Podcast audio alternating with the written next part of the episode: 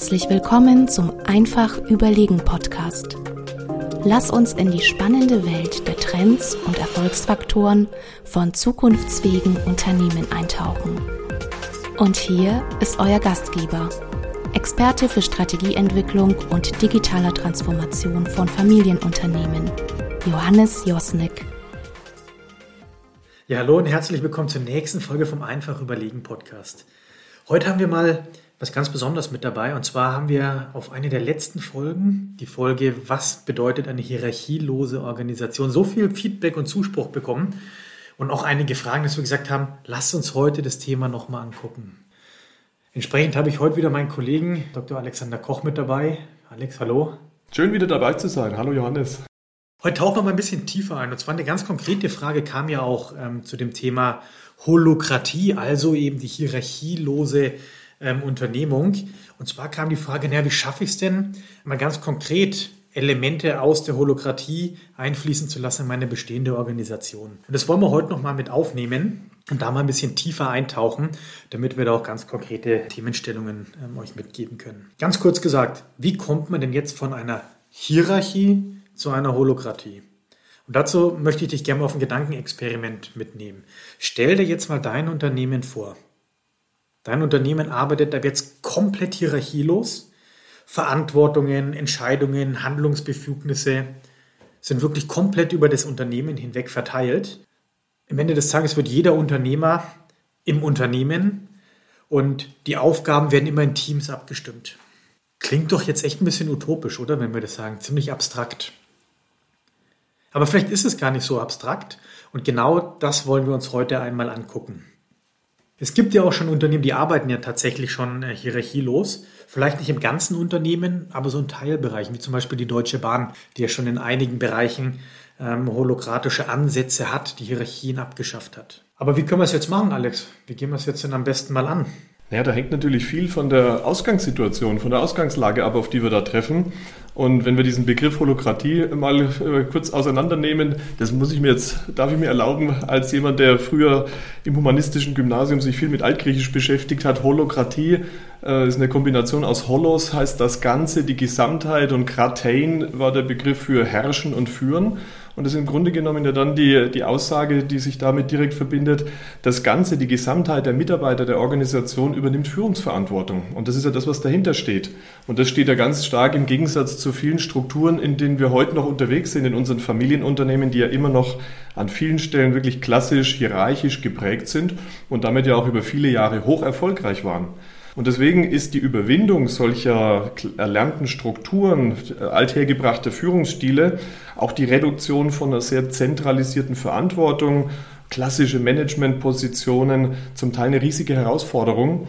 Und dafür gibt es auch nicht das eine vorgefertigte Konzept. Und vielmehr muss man sich jede Situation eigens anschauen. Da ist viel Augenmaß erforderlich. Da braucht es einfach die Hand am Arm, ganz bewusste und auch sorgfältig eingesteuerte Veränderungsprozesse, in denen auch nichts überstürzt werden sollte. Nicht das Rad völlig neu erfinden, sondern wirklich in kleinen Scheiben, in kleinen auch geschützten Räumen anfangen. Das hat geholfen. Und auch, äh, um mal die Ausgangssituation ein bisschen besser zu verstehen, hilft einfach, sich mit den Führungskräften, mit ausgewählten Mitarbeitern mal zu unterhalten, um die Reife, den Reifegrad einer Organisation zu bestimmen und vielleicht auch schon mal so allererste Anstöße für Quick Wins, wie es immer so schön heißt, zu geben. Und aus unserer Sicht sind ein paar Dinge einfach zu beachten, wenn die Einführung auch wirklich gelingen soll und nicht zum berühmten Rohrkrepierer werden soll. Vor allen Dingen geht es darum, nicht zu schnell vorzugehen und nicht, dass die, die Holokratie in einem großen Eingriff sozusagen äh, umzusetzen, weil du ja doch ganz stark auch ins Mindset in, äh, der Mitarbeitenden und am Ende des Tages natürlich auch in die Unternehmenskultur eingreifst. Bei der Amazon-Tochter Zappos hieß es, wir haben fünf Jahre lang ganz aktiv an unseren Werten, an der, an den, am Miteinander, an der Art und Weise der Zusammenarbeit gearbeitet, um diese Werte, um diese Prinzipien auch besser im Unternehmen zu verankern.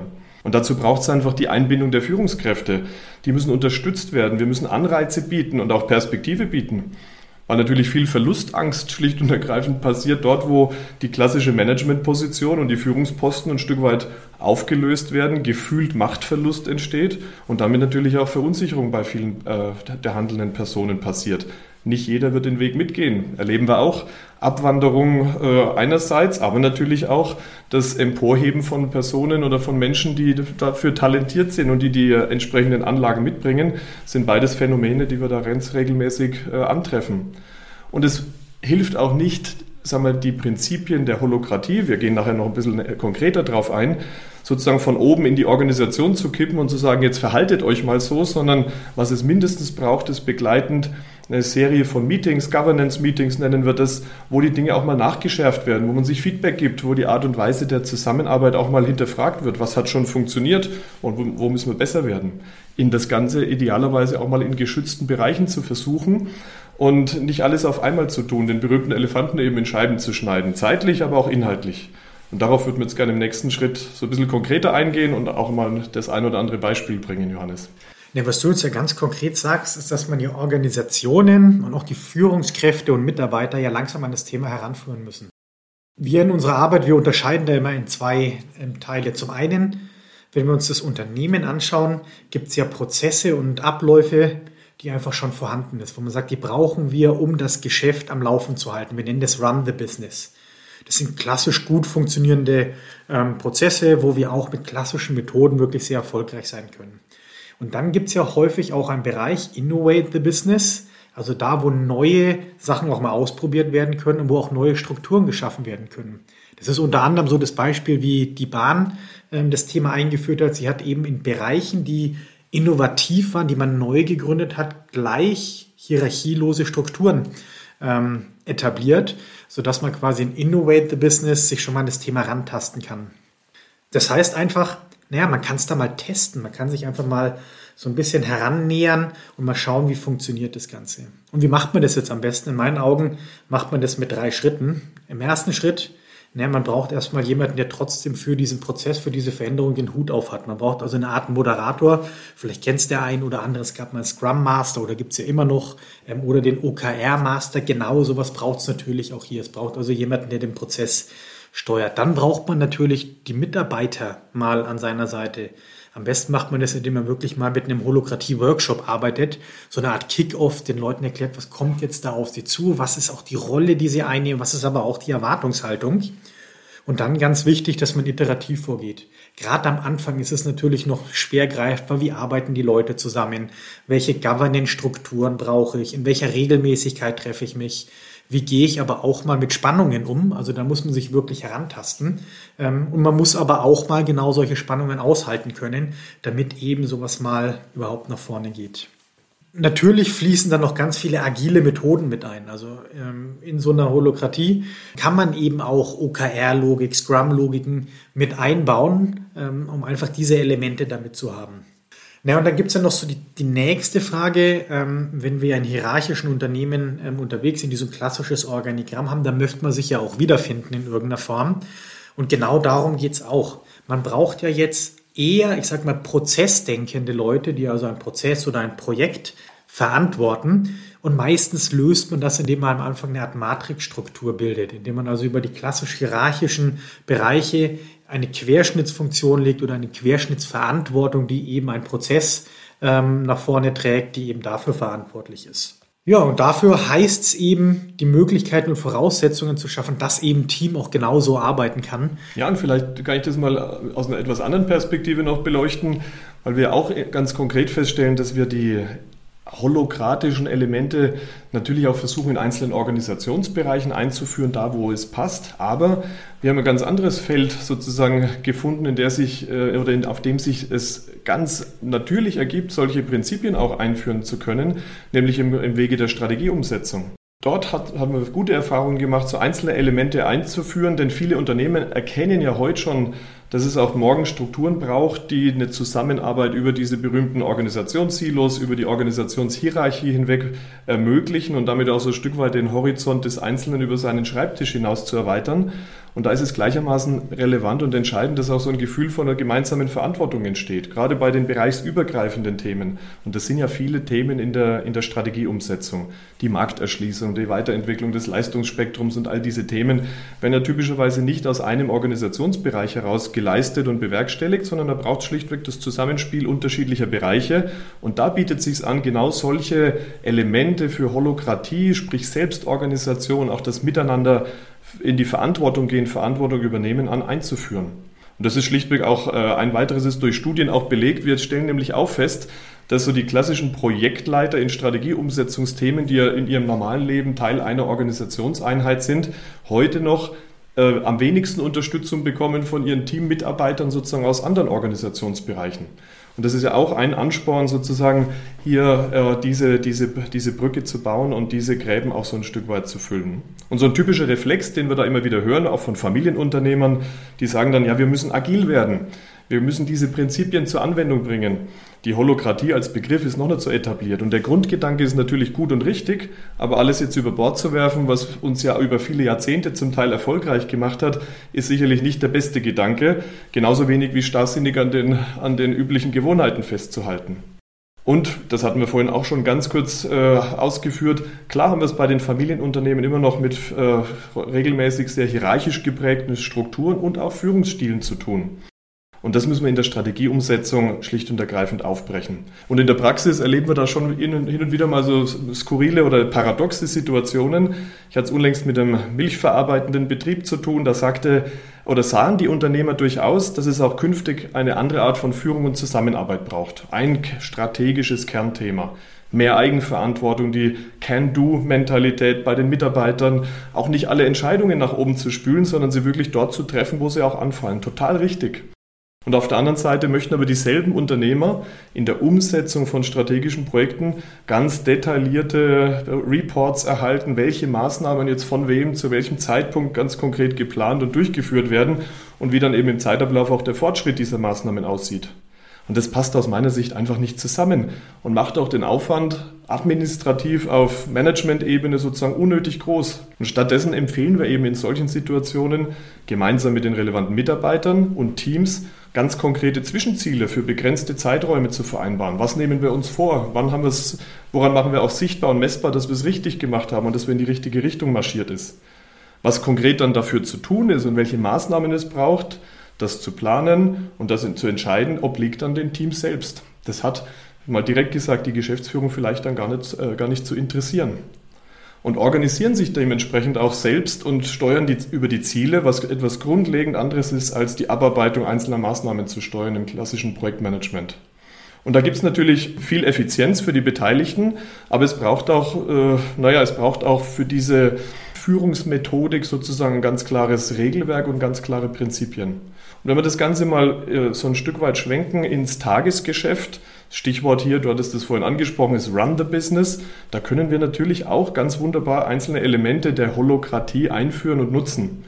Interdisziplinäre Arbeitsgruppen, kein, neue, kein neue, neuer Gedanke, aber über bestimmte Abteilungsgrenzen hinweg netzwerkförmige Strukturen aufzubauen, die eben gerade auch das Wissen kollektiv nutzen und nicht nur das Wissen jedes Einzelnen singulär, ähm, unterstützen genau, eine, genau diese Herangehensweise unglaublich, um auch die Silos aufzubrechen, die es ja heute immer noch gibt. Dabei stehen natürlich die Abläufe, wie wir zusammenarbeiten, immer mehr im Vordergrund. Und es steht im Vordergrund auch mal, dass jeder Einzelne ein Stück weit die Aufgabenbereiche wechselt, denn die Mitarbeitenden können natürlich in unterschiedlichen Rollen dazu beitragen, ihre, ihre Aufgaben zu erfüllen und sind nicht mehr nur allein äh, sagen mal, Teil eines Kästchens im, im Organigramm. Dazu braucht es aber auch naja, Kompetenzvermittlung, dazu braucht es Training, dazu braucht es Begleitung in, in aller Regel für die Führungsmannschaft die eben einerseits Verantwortung, ab, Verantwortung abgeben soll, aber gleichermaßen natürlich auch Trainings für diejenigen, die die Verantwortung übernehmen sollen. Das ist essentiell, um auch diese neue Form von Zusammenarbeit überhaupt zu ermöglichen. Das sehen wir bei der ist kein klassisches in unserem Sinne Familienunternehmen, aber bei der Otto äh, Unternehmensgruppe ganz gut. Die haben sich, da hat sich die Konzernleitung schlichtweg ganz klar dazu bekannt und auch öffentlich sozusagen dazu bekannt, mindestens einen Tag im Monat für den eigenen Change, für die eigene Veränderung in Mindset und in ihrem Führungsstil zu investieren. Und das ist ja vorbildlich, aber treffen wir noch relativ selten an. Und am Ende des Tages zählt es einfach dran zu bleiben. Dieser holokratische Gedanke muss trainiert werden, wie im Sport. Vermutlich hat nicht jeder Fußballer oder Fußballerin äh, sich in das Regelwerk des DFB tiefgehend eingearbeitet, aber durchs konkrete Tun auf dem Platz hat man doch im Rahmen der Anwendung sozusagen vieles davon schon verinnerlicht und ist auch mal an die Grenzen des Ganzen gestoßen.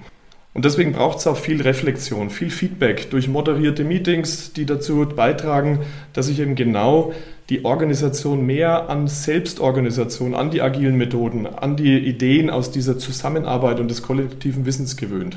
Klingt ein bisschen abstrakt, aber da machen wir gerade auch äh, im Kontext der Strategieumsetzung, aber inzwischen auch immer mehr in den Bereichen, in denen es ums Tagesgeschäft geht, gute, äh, gute Erfahrungen. Ich fand gerade das Beispiel oder den Vergleich mit dem Regelwerk beim Fußball ganz interessant, weil häufig denkt man, ja, wenn wir jetzt Hierarchien abschaffen, dann sind wir in einer anarchischen Struktur unterwegs, jeder macht, was er will, es gibt überhaupt keine Kontrollmechanismen mehr.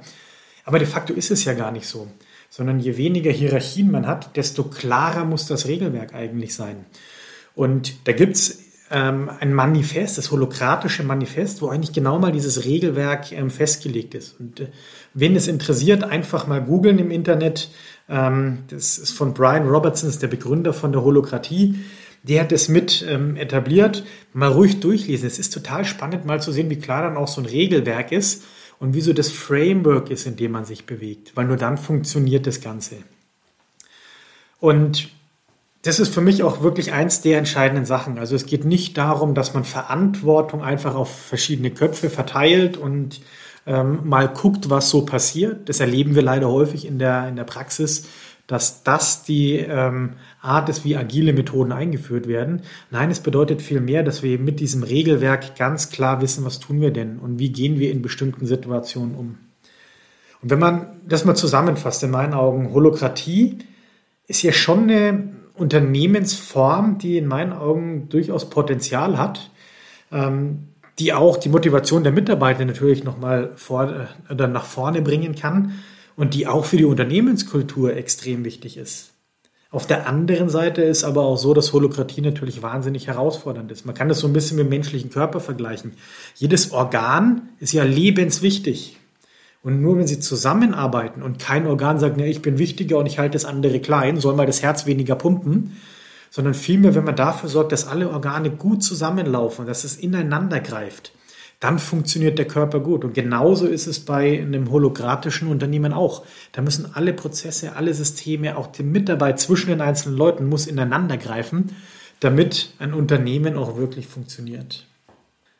Ja, aber das ist dann eben auch so, dass genau da die großen Herausforderungen sind. Das muss man lernen. Man muss sich langsam herantasten. Man muss also erstmal beginnen, sich mit ähm, strukturloser Arbeit auseinanderzusetzen, um mal ein Gefühl zu bekommen, wie das Ganze funktioniert, um das Mindset dafür auch erstmal aufzubauen und die Mitarbeiter an so ein Thema auch erstmal heranführen. Das heißt ganz konkret, die Empfehlung ist jetzt nicht, dass sie morgen damit anfangen, sondern sich wirklich mal an das Thema herantasten.